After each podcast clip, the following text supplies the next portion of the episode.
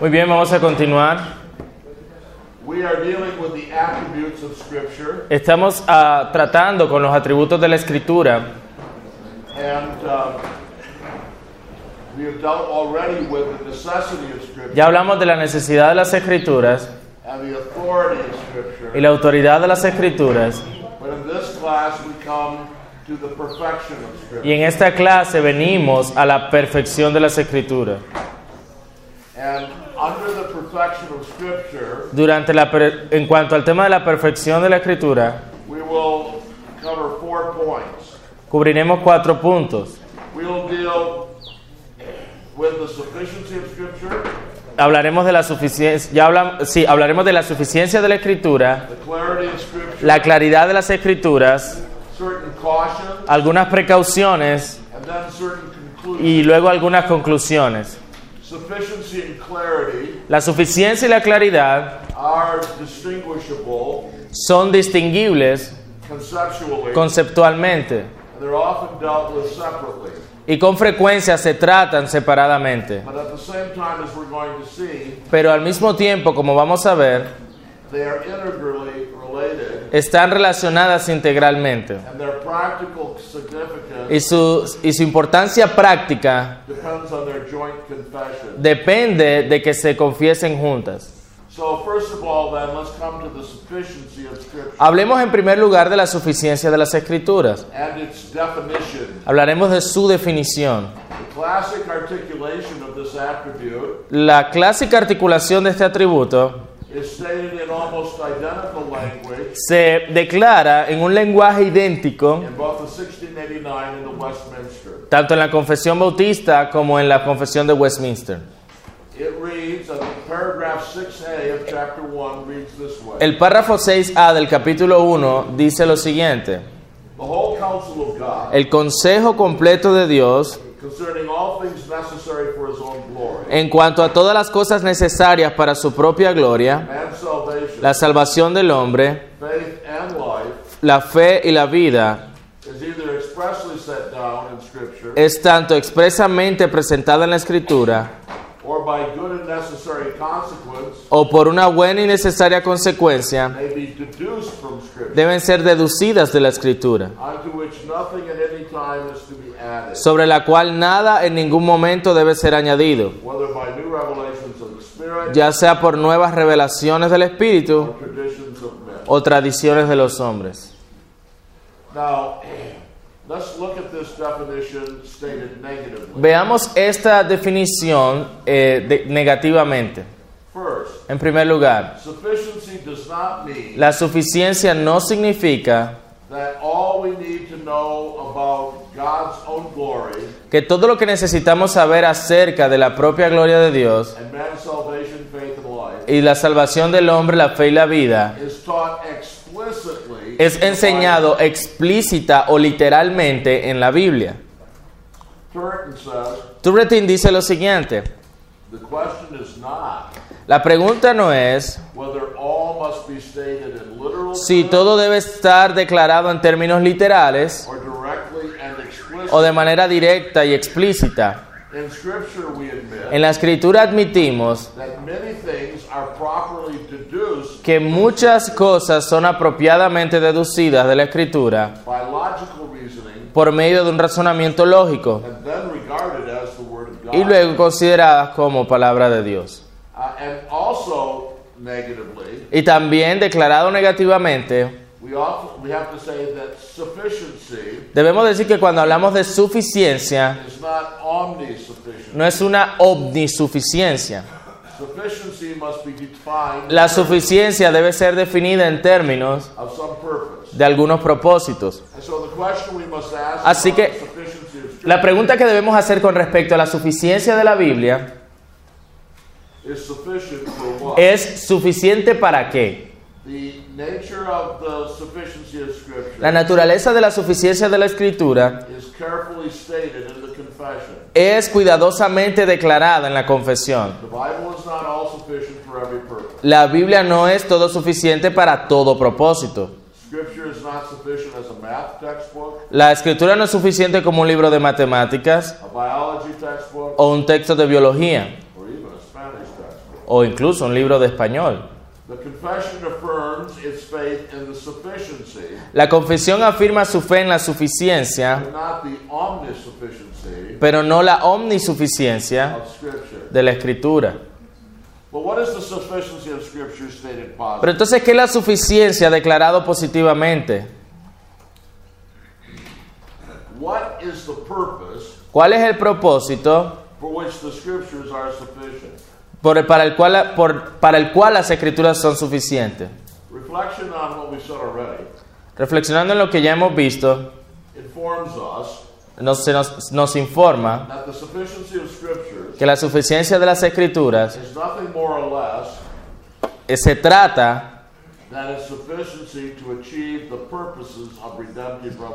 de su suficiencia para lograr los propósitos de la revelación redentiva. This is clear from the confession's reference Esto es claro desde la referencia que hace la confesión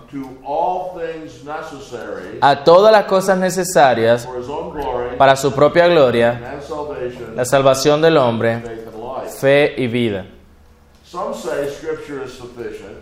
Algunos dicen que la escritura es suficiente para mostrar el camino de salvación, but limit Scripture wrongly in this way. pero limitan la escritura incorrectamente de esta forma. A minimizing mentality Una mentalidad minimizante reduces the way of salvation reduce el camino de salvación a sus elementos más simples.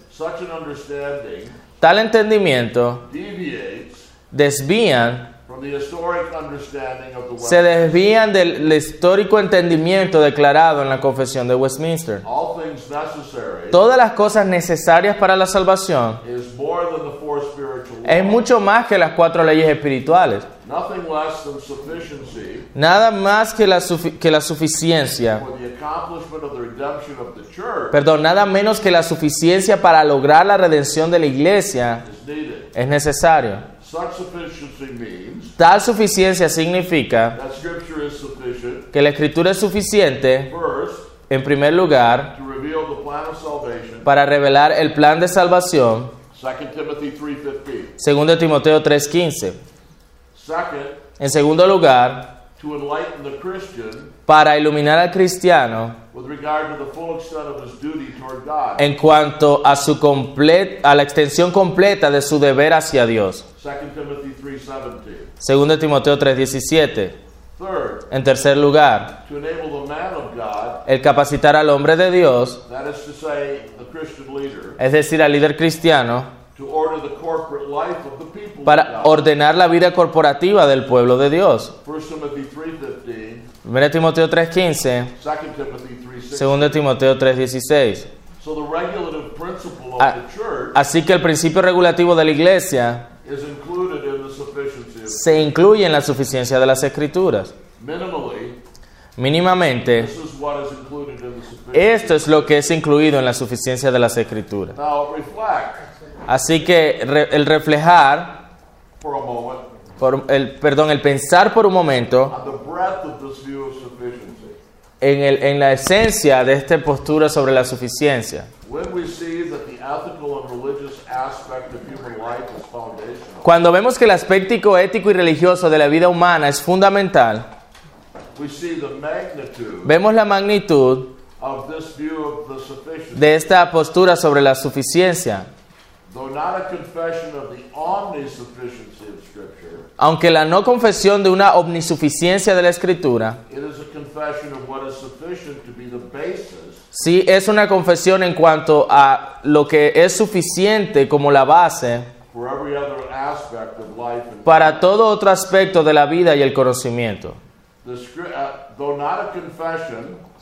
Así que Scripture, la no confesión de la, la omnisuficiencia de la escritura, this is a confession. sorry, Esta es una confesión a, a lo que es suficiente en cuanto a la base for every other aspect of life and knowledge. para cualquier otro aspecto de la vida y el conocimiento. So, for instance, Por ejemplo, la escritura no es un libro de texto de biología, pero provee perspectivas básicas para la ciencia y la biología. Ahora, la Biblia no es suficiente para todo lo que hacemos, pero habla de manera fundacional y suficiente con respecto a todo lo que hacemos. Finally, Finalmente, and historically speaking, e históricamente hablando, most basic, de manera más básica, la suficiencia de la Biblia, when you say soul, you mean like only? Yes, it's, it's sufficiency by itself. Cuando hablamos de la suficiencia de la Biblia, hablamos de que es suficiente en sí misma. It is sufficient Es suficiente to achieve the purposes of redemptive revelation para lograr o cumplir los propósitos de la revelación redentiva without new revelation sin nuevas revelaciones, claimed by some Anabaptists que era lo que decían algunos anabaptistas o tradiciones de hombres, como las tradiciones que declaraban los- el catolicismo romano. Turretin dijo, no es, una, es una, no es un asunto, whether divine and apostolic traditions, ya sea que las ah, tradiciones apostólicas y divinas, that is, all teachings which were handed down by Christ or the es decir, que todas las enseñanzas las cuales fueron entregadas por Cristo a los apóstoles, deben de ser aceptadas. Todos reconocen eso. El asunto es si tales tradiciones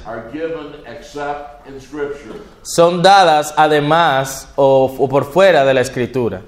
Well, that's the definition of the sufficiency of Scripture. Esa es la definición de la suficiencia de la escritura, como ha sido entendida histórica y confesionalmente. but now we come to its demonstration. Pero ahora llegamos a su demostración. And first of all, to a theological argument. En primer lugar, veamos el argumento teológico. Hemos argumentado que el propósito de la revelación redentiva required its preservation. Requiere su preservación. We have argued Hemos dicho que el que la, la revelación esté en forma de escritura es necesario for the preservation of redemptive revelation. para la preservación de la revelación redentiva. And the necessary corollary Y, la, y, una conclusión necesaria of these arguments de estos argumentos is the sufficiency es la suficiencia of the inscripturated redemptive de la revelación redentiva presentada en forma escrita. La conexión es esta.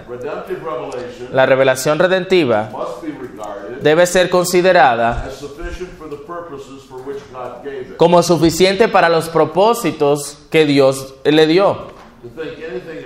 El, el pensar en una cosa diferente es despreciar la sabiduría de Dios. As Hep said, Como Hebb dijo, es sobre la cualidad divina de la escritura en la que reposa su perfección. Su divinidad implica claramente su suficiencia,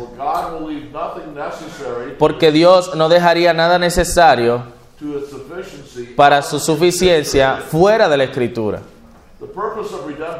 Así que el propósito de la revelación redentiva, además de la necesidad de ser puesta en forma escrita, demanda la suficiencia de las escrituras. But now, having looked at the theological argument, Habiendo visto el argumento teológico, quiero que consideren el pasaje clásico. And that passage is 2 Timothy 3 5, 15 to 17. Y es 2 Timoteo 3:15, 2 Timoteo 3, versículos 15 al 17. Let's read it once more. Leámoslo una vez más.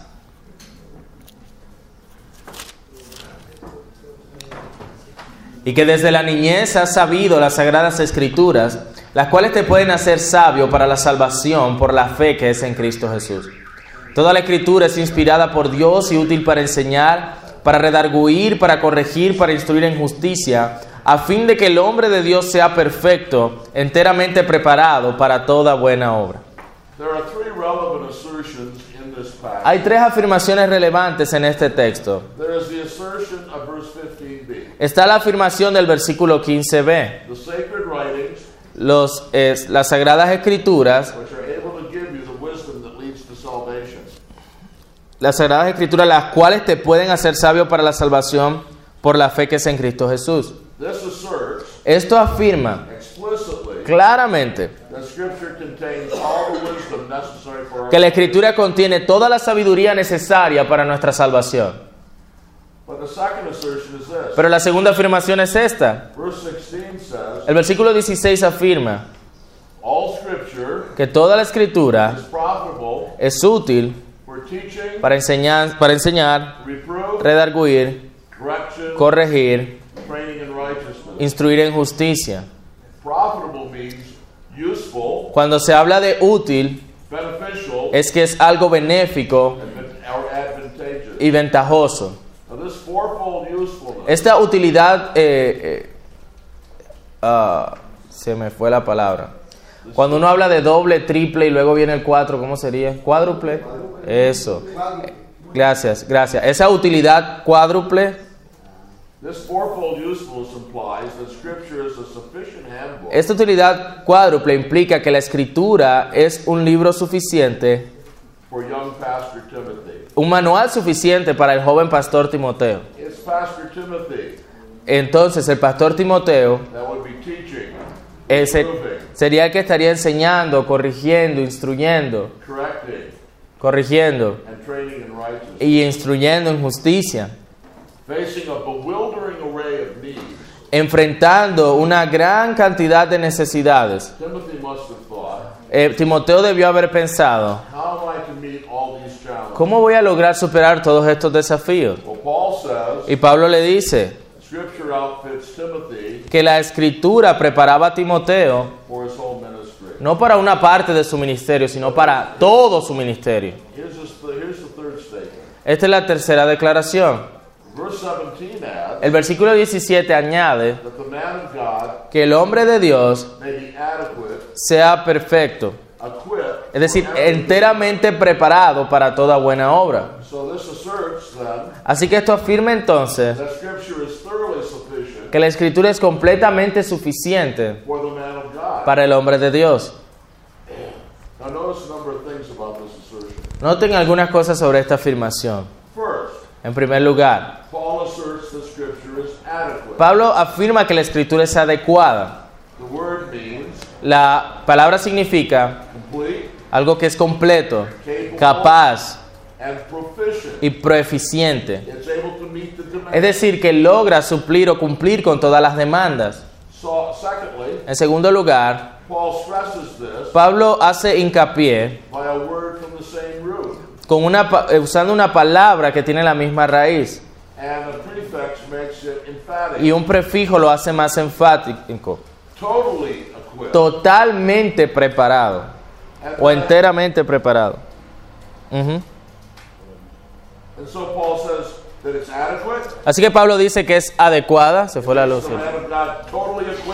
y hace al hombre de Dios enteramente eh, eh, preparado, equipado. Y en tercer lugar, Paul adds Pablo añade que este poder es para toda buena obra.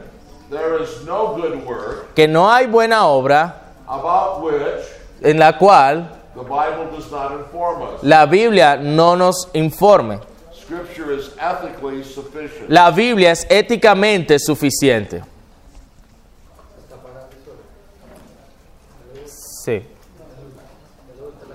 No, no será ahí, Jason, la... Porque yo veo que esa está encendida, esa que... Ah, sacó la mano. I have enough, enough lungs. to- There's no sound, but we can we can go on. Okay.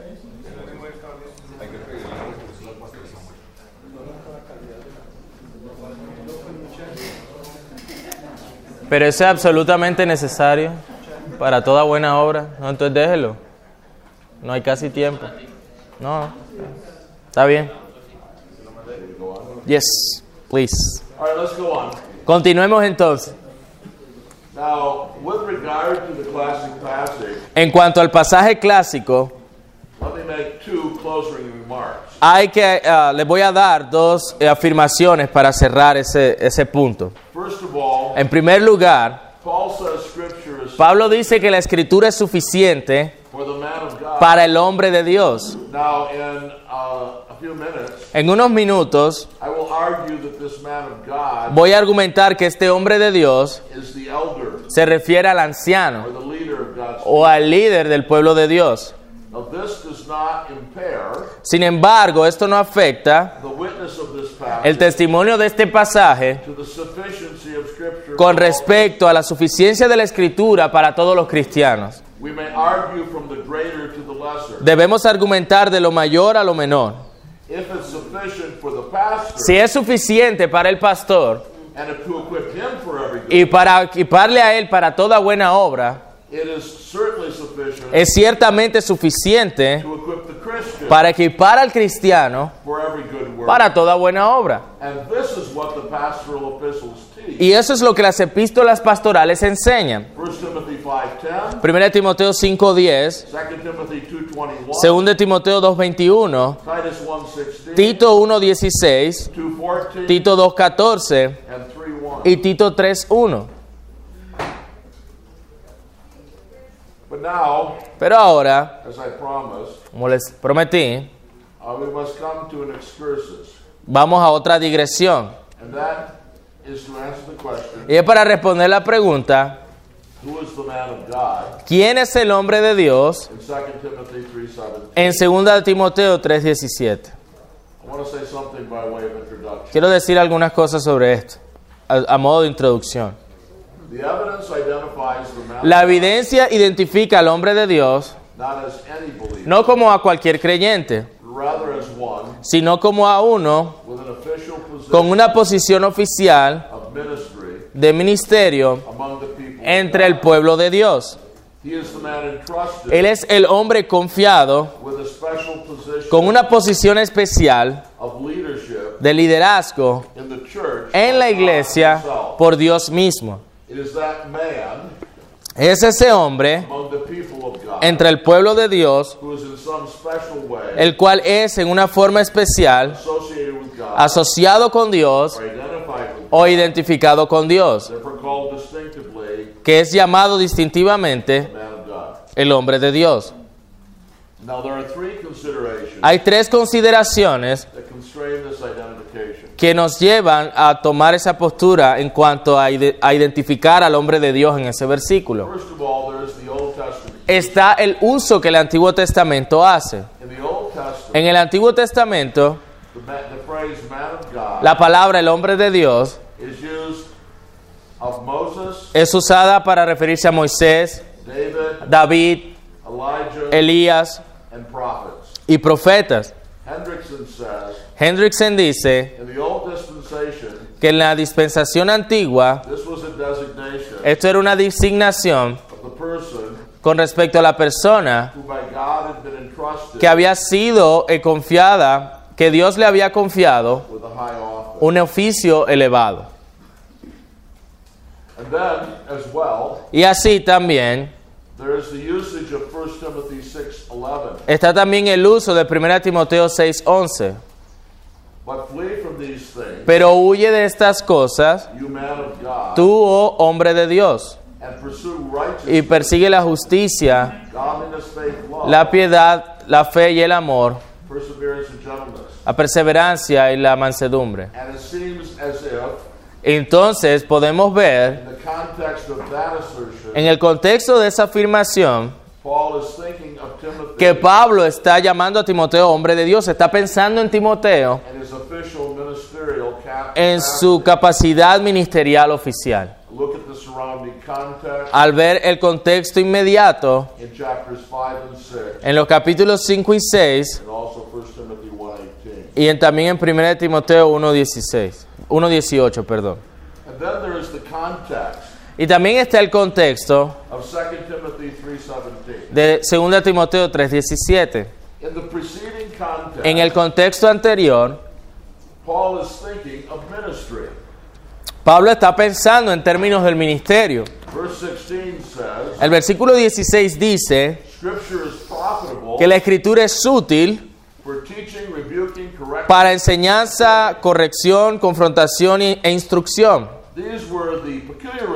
Estas eran las responsabilidades peculiares de Timoteo y de todo verdadero pastor.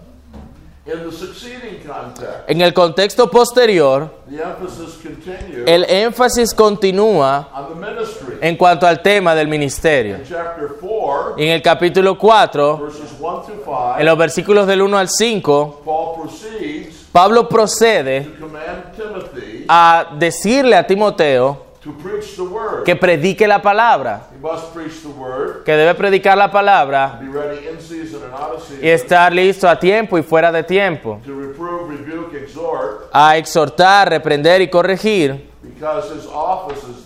porque en ese oficio es el oficio del hombre de Dios. Our conclusion must be Nuestra conclusión es, por lo tanto, que el hombre de Dios no es todo verdadero creyente en nuestro texto, sino que se está refiriendo a aquel que ha sido encargado a ministrar las escrituras.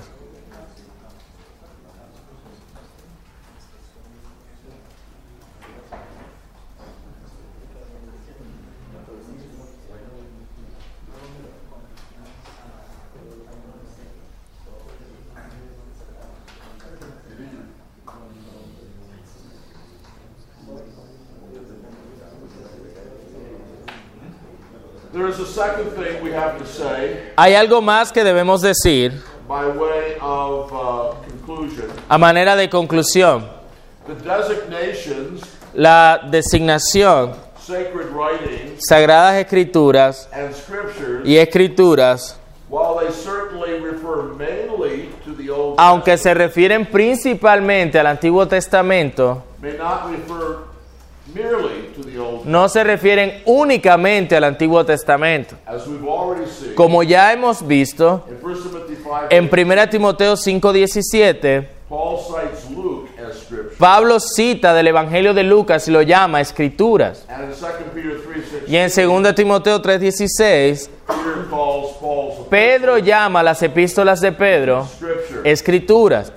So possibly, Así que posiblemente the New Testament is also el Nuevo Testamento está también incluido and the assertion of the sufficiency of scripture. en la afirmación de la suficiencia de las escrituras. 2 Timothy 3, 15 to En 17. el 2 Timoteo 3 del 15 al 17. But even if it is not, Y aunque no estuviese incluida, the witness to the sufficiency of the el testimonio a la suficiencia de las escrituras is not impaired. no se ve afectado. Si el Antiguo Testamento solamente es suficiente, ahora cuando el testimonio del Nuevo Testamento es añadido, de- podríamos decir que hay una supersuficiencia. Now, by way of demonstration, A modo de su demostración, let me simply mention quiero simplemente mencionarles that many other texts of Scripture que muchos otros pasajes de la Escritura bear witness to the sufficiency of inscripturated redemptive revelation. Testifican de la suficiencia de la revelación redentiva escrita. Déjenme mencionárselos. Deuteronomy 4:2, Deuteronomio 4.2, Acts 20:20, Hechos 20.20, and verse 27. Deuteronomio 4.2, Hechos 20.20 y también el versículo 27. Psalm 19:7, Deuteronomio 4.2, Hechos 20.20 y 27, Salmo 19.7. remember a statement Recuerden la declaración that the law makes wise the simple. Que la ley hace sabio al sencillo. And then Psalm 119, Luego el Salmo 19.7, verse 6, versículo 6, 9, 104. versículo 9, versículo 104 y versículo 128. Now, before we come on to the clarity of Scripture, Antes de que entremos al tema de la claridad de la escritura, let me just mention some interim applications. quiero hablarles de algunas aplicaciones.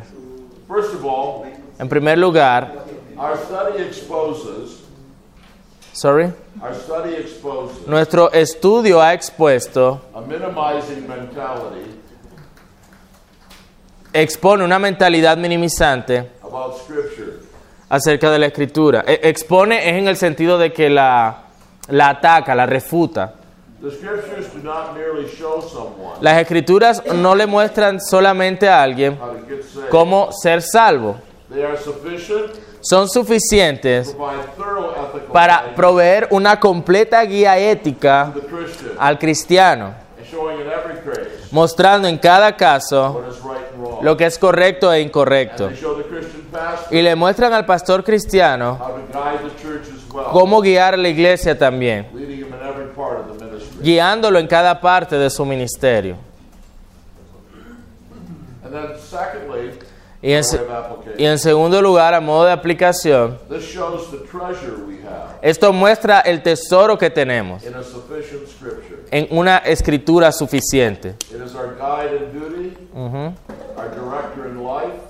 Es nuestra guía en el deber, nuestra dirección en la vida, nuestra, nuestro consuelo en la tribulación y nuestra instrucción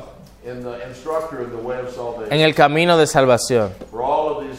Para todas estas cosas la escritura es suficiente. it is a lamp shining in a dark place Es una lámpara brillando, una lumbrera que brilla en los lugares oscuros until the day dawns hasta que el día amanezca and the morning star rises y el lucero de la mañana eh, surge en nuestros corazones. En nuestro, ok.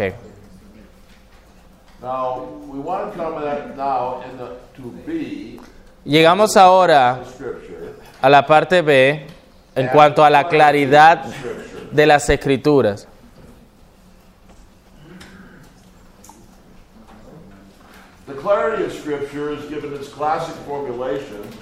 Aquí la escritura presenta su fórmula clara in chapter 1 paragraph 7 en el capítulo 1, párrafo 7 of the confession. de la confesión. All things in scripture Todas las cosas en la escritura no son todas claras en sí mismas, ni son claras en todos los, aspectos. Sin embargo, aquellas cosas que son necesarias para conocer, para- para creer y observar para salvación, son claramente propuestas y abiertas in some place of scripture or other en varias partes de la escritura, que no solo el entendido, sino el simple, in the due use of the ordinary means, en el uso debido de los medios ordinarios, may attain unto a sufficient understanding of them. puede obtener un eh, entendimiento suficiente de ellos. Esta fórmula puede ser resumida en tres afirmaciones simples. Esta es la primera. The Bible is clear. La Biblia es clara. And here, first of all, Y aquí en primer lugar, arguments for the clarity of Scripture. los argumentos para la claridad de la escritura. First of all, En primer lugar, están en sus the notas. clarity of Scripture La claridad de la escritura is part of its sufficiency. es parte de su suficiencia. It's ridiculous to say Scripture Sería ridículo decir que la escritura es adecuada para equiparnos para toda buena obra si no es clara para ser entendida. Supón que alguien te da una carta con instrucciones y en varios párrafos que en lo que la persona te ha dado, cada cosa que debes saber to find your way. te- definen la manera como debes hacerlo. Pero supón que en esos párrafos fueran ilegibles para ti. ¿Sería tal carta de instrucciones suficiente? No, it'd be insufficient No, sería insuficiente because it's unclear. porque no la pudieras entender. Y el caso es exactamente el mismo con respecto a las escrituras. Una suficiencia que no incluya su claridad no es suficiencia en absoluto. Secondly, En segundo lugar, nuestro segundo argumento The clarity of Scripture está en sus notas. La claridad de la escritura se presupone in its ability to produce conviction. en su capacidad de producir convicción. In 2 Timothy 3.14, En 2 Timoteo 3:14, Timothy is told to continue a, a Timoteo se le dice que persista in the things of which he has become convinced. en las cosas en las cuales él se ha convencido, en las cuales él ha persistido. and of course, he's become convinced of them Y él está convencido de esto through the witness of Paul in the Scripture, por medio del testimonio de Pablo y de las escrituras, which he had been taught from infancy. en lo cual se le había enseñado desde la niñez. Así que las escrituras capable of producing son capaces de producir conviction, convicción. But one is never convinced of anything Pero uno no, está, uno no llega a estar convencido de algo until it is seen clearly. a menos que uno lo pueda ver claramente. Even truth Aún la verdad presentada de manera confusa no producirá convicción. Pero como la escritura ha producido no nociones, sino convicciones en Timoteo, su claridad es certera. La convicción requiere claridad. En tercer lugar, la claridad o perspicuidad de la escritura se afirma en muchos lugares. Vamos a mirar, por ejemplo, once more at Psalm 19:7. el Salmo 19.7.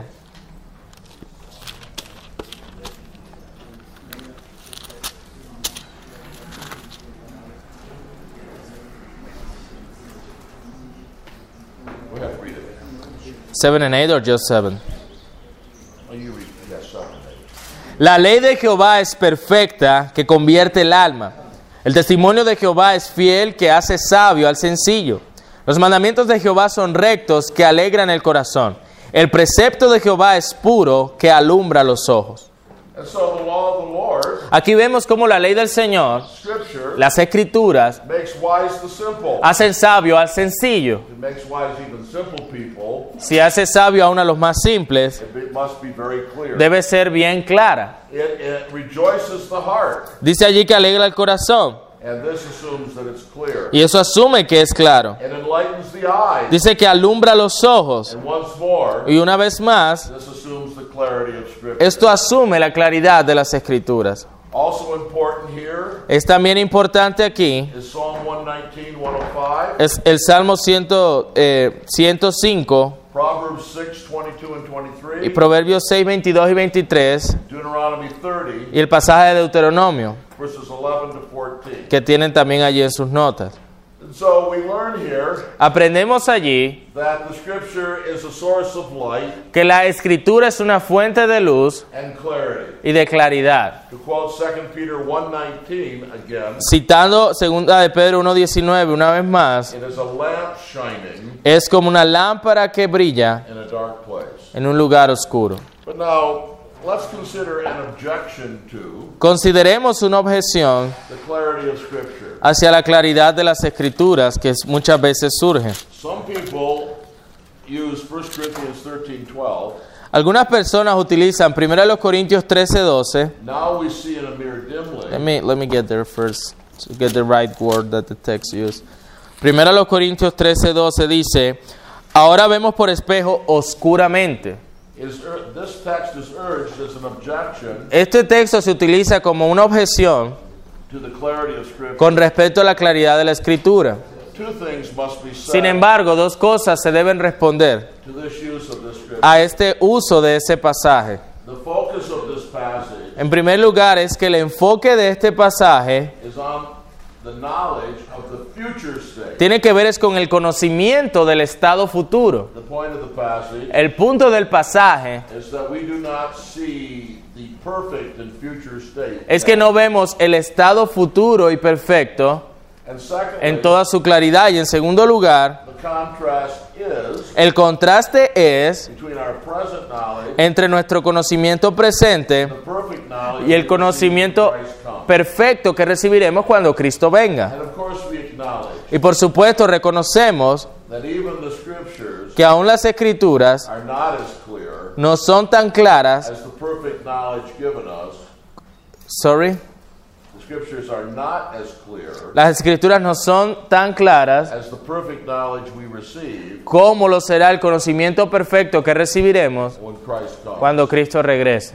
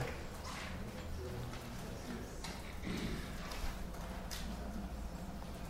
But here is the second thing we must say about the clarity of Scripture. Pero esto es lo segundo que debemos decir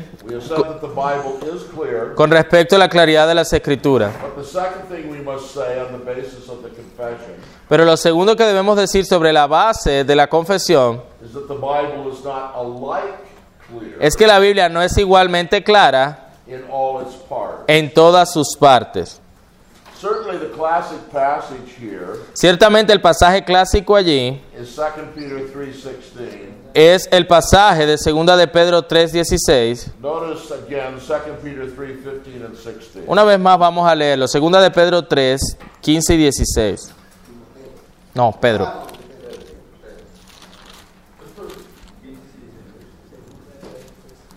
Y tened, y tened entendido que la paciencia de nuestro Señor es para salvación. Pero también nuestro amado hermano Pablo, según la sabiduría que le ha, sido, le- le ha sido dada, os ha escrito, casi en todas sus epístolas, hablando en ellas de estas cosas, y esta es la parte que él quiere enfatizar, entre las cuales hay algunas difíciles de entender. Peter says Pedro allí dice that while Paul's writings are scripture, que aunque los escritos de Pablo son escritura, they still contain things Aún contienen cosas que son difíciles de entender. now, Paul, Peter, Peter Ahora Pedro carefully qualifies what he says. claramente aclara lo que él está diciendo. He says that only some things Dice que hay algunas cosas are hard to understand. que son difíciles de entender. He says only the unstable distort them Y dice que solamente los inconstantes son las que- los que las distorsionan, dice el texto. Que las tuercen para su propia perdición. Y dice que tales personas also distort the rest of Scripture. también distorsionan o tuercen el resto de las escrituras. Así que Pedro deja claro que esta distorsión no es una falla of Paul's writing, eh, de los escritos de Pablo, but of the unstable people. sino es una falla de los inconstantes que la tuercen. But such difficulties in Scripture Pero tales dificultades en la escritura do not negate its practical sufficiency no niegan su suficiencia práctica o su claridad para redención. But there is a third thing we must say. Pero hay algo más que debemos decir. The Bible is clear. La Biblia es clara, The Bible is not alike clear in all its parts. la Biblia no es igualmente clara en todas sus partes. Y en tercer lugar, the Bible is not alike clear. la Biblia no es igualmente clara para todos. No es igualmente clara para todos. And I think 2 Timothy 3 Y creo que 2 Timoteo 3 suggests this sugiere esto by, by distinguishing the impact of Scripture al distinguir el impacto de las escrituras on two phases of human existence. con respecto a dos fases de la existencia humana. Verse 15 El versículo 15 asserts that the Scripture afirma que la escritura is clear enough to give the wisdom that leads to salvation es suficientemente clara para proveer la sabiduría que guía la salvación to a un niño, de- desde a un infante. Timothy knew the sacred writing Dice que desde la niñez Timoteo conocía las sagradas escrituras y que eso le había dado la sabiduría que lleva a la salvación. This is, of course, at some level hyper, hyperbole. Y sabemos que hasta cierto nivel esto es una, una hipérbole. But Paul means, Lo que quiere esto decir as soon as Timothy knew anything, es que tan pronto como Timoteo supo algo, he knew Scripture él supo la escritura as able to make him wise como capaz de hacerlo eh, eh, como capaz de hacerlo sabio para la salvación. But that we must contrast this Pero debemos contrastar esto with verse 17. con el versículo 17. Verse 17 El versículo 17 no longer speaks of the infant, ya no habla del infante o del niño, it speaks of the man of God. habla del hombre de Dios. And so there seems to be an intentional contrast Así que parece haber un contraste intencional between the child of verse 15 entre el niño del versículo 15 the man of God in verse 17. y el hombre de Dios en el versículo 17. It's instructive to observe Es, instructivo el observar que la escritura es clara en cuanto a muchos más aspectos para el hombre de Dios than for the child. que para el niño. It's sufficient for the man of God Es suficiente para el hombre de Dios to make him equipped for every good work. para equiparlo para toda buena obra, It does not say this for about the child. pero no dice lo mismo con respecto al niño. All right, we want to come to C here Va- under Va-. Vamos a llegar al, al punto C aquí con respecto a la perfección de la escritura. I want to give you some cautions Quiero darles algunas precauciones acerca de la suficiencia y la claridad de la escritura. And these are important Y esas son importantes in our day of heightened individualism. en nuestros días de tanto individualismo. Here's the first caution. Esta es la primera precaución. La perfección de la escritura no niega the necessity of the individual's diligence. la necesidad de diligencia por parte del individuo. The confession says La confesión dice that we must make due use of the ordinary. que debemos hacer el debido uso de los medios ordinarios. And Proverbs 2:4 Y says Proverbios 2.4 dice that if we want to be wise, que si queremos ser sabios, debemos escudriñar las escrituras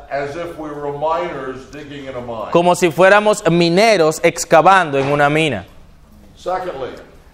Por lo tanto, esta doctrina no es excusa para la pereza mental. En segundo lugar, the perfection of scripture la perfección de la escritura does not negate no niega the necessity of the Spirit's teaching. la necesidad de la enseñanza del Espíritu. This doctrine is no excuse Esta doctrina no es excusa for intellectual pride. para el orgullo intelectual. Scripture is not sufficient La escritura no es suficiente for one without the Spirit para uno sin el Espíritu o para uno quien no se incline en oración for the Spirit for, for the Spirit. por la ayuda y la asistencia del Espíritu.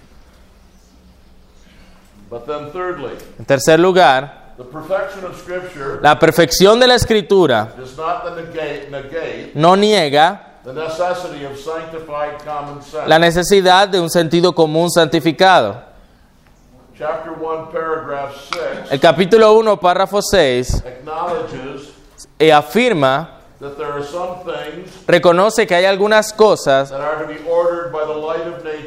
que, que pueden ser ordenadas por la luz de la naturaleza y la prudencia cristiana. This means Esto quiere decir que la razón es necesaria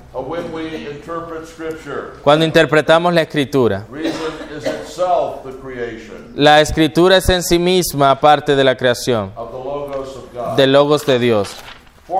En cuarto lugar, the perfection of Scripture la perfección de la escritura does not negate the necessity no niega la necesidad del ministerio que hacen las iglesias. Ephesians 4 Efesios 4 nos enseña que el ministro es dado for the building up of the body of Christ. para edificación del cuerpo de Cristo. Pastor teachers, Los pastores maestros gifts of Christ, son dones de Cristo and they are necessary gifts. y son dones necesarios. Acts 17:11 Hechos 17:11 uh, teaches the supremacy of Scripture, enseña la supremacía de la escritura, but the brethren also pero los hermanos también searched the Scriptures eh, es- escudriñaron las escrituras to see if these things were so. para ver si las cosas que Pablo habla- había dicho eran así. Acts 8, chapter 30 and verse uh, 31, Hechos 8, 30 al 31 ha- contains the words of the Ethiopian eunuch. contiene las palabras del, eh, del etíope, eunuco. He was reading the Scripture, Él estaba leyendo las escrituras and yet Philip asked him, y aún así Felipe le pregunta, Do you understand what you're reading? ¿entiendes lo que lees? And he said, Y él dijo, Well, how could I bueno, ¿cómo puedo entender unless someone guides a me? menos que alguien me lo explique? And so Philip got into his chariot Así fue como Felipe subió a su carruaje and explained the Scriptures to y le explicó a él las The escrituras. church's ministry is necessary, Así que el ministerio de las iglesias es necesario, even though it is not a priesthood. Aunque no es un sacerdocio como lo presenta el catolicismo romano.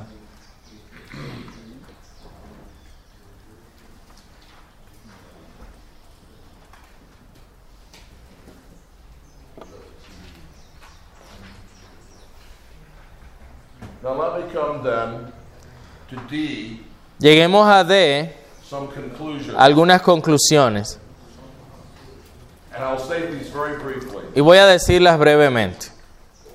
We learn from the clarity and sufficiency of Aprendemos de la claridad y suficiencia de la Escritura, the centrality of Scripture in Christian guidance. la centralidad de la Escritura en cuanto a la guía cristiana.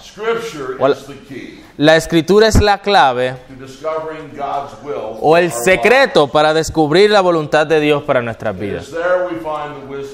Es allí donde encontramos la sabiduría de Dios, which will make us sufficient for every good work. que nos hará enteramente preparados para toda buena obra. And especially, put down your notes here, Y especialmente, colocado en sus notas allí, Psalm 25. coloque más bien en sus notas el Salmo 25. Secondly, En segundo lugar, we learn the falsity aprendemos la falsedad de todo escepticismo acerca del significado de la Escritura. La perfección de la Escritura, como, hemos, como lo hemos estudiado, debe apartar ese, ese cinismo y escepticismo con respecto al significado de la Escritura. Escuchamos este cinismo cuando se habla de la predicación de la palabra. La gente dice, grandes hombres de Dios ah, tienen diferencia. How can I be sure? ¿Cómo puedo entonces estar seguro? Esa es solo tu interpretación. Such objections Esas objeciones asumen la oscuridad de las escrituras, niegan su perfección. and imply that God stuttered, What's that? did not speak clearly. E implican de que Dios tartamudeó, de que no habló claramente.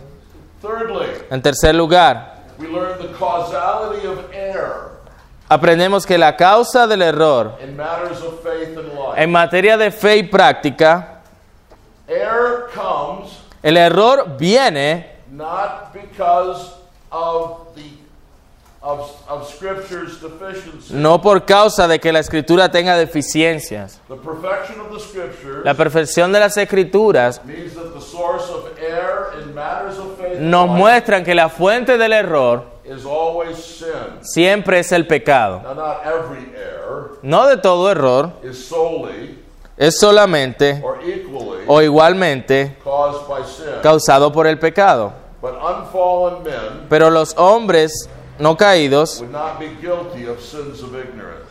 will not be but unfallen men. When you're talking about unfallen men, you're talking about believers, right? Unfallen, no. I mean, I mean men who had never fallen and are not subject to sin in their hearts. I'm trying to understand that. Will you restate it in any other way? Adán no hubiese sido culpable de pecados de ignorancia. Una vez más, las personas levantan la objeción is that great men of God have differed. de que grandes hombres de Dios difieren entre sí. But if you'll read an accurate biography Pero si tú lees una biografía precisa of those great men of God, de esos grandes hombres de Dios, you will find out tú te vas a dar cuenta that every one of them que cada uno de ellos had great blind spots tuvieron puntos ciegos caused by their remaining sin. causados por su pecado remanente. And the last conclusion is this. Y la última conclusión es esta. The ability of Scripture La habilidad o la capacidad de la escritura to resolve all issues of faith and para resolver todas las cuestiones de la fe y de la vida. we must presuppose Debemos presuponer the perfection of Scripture la, es- la perfección de la escritura in confronting every issue of faith and life. para confrontar todo asunto de fe y vida. we must expect our duty Debemos esperar que nuestro deber on any issue en, cual, en todo asunto que sea resuelto en la escritura. No debemos acercarnos a la escritura diciéndonos a nosotros mismos, perdón, no podemos acercarnos a nuestros problemas teniendo una actitud de, bueno, voy a ver si la escritura me puede ayudar con esto. Si tú te acercas a la escritura de esa manera, no es sorprendente que como resultado no encuentres ninguna respuesta. Porque te acercas a la escritura con una, con una carencia de fe en su perfección. All right, well, that concludes this lecture. Bueno, eso concluye esta lección. Vendremos en la próxima hora para darles una sola lección que va al corazón del tema del canon. Y eso es todo lo que podremos decir al respecto por causa del tiempo.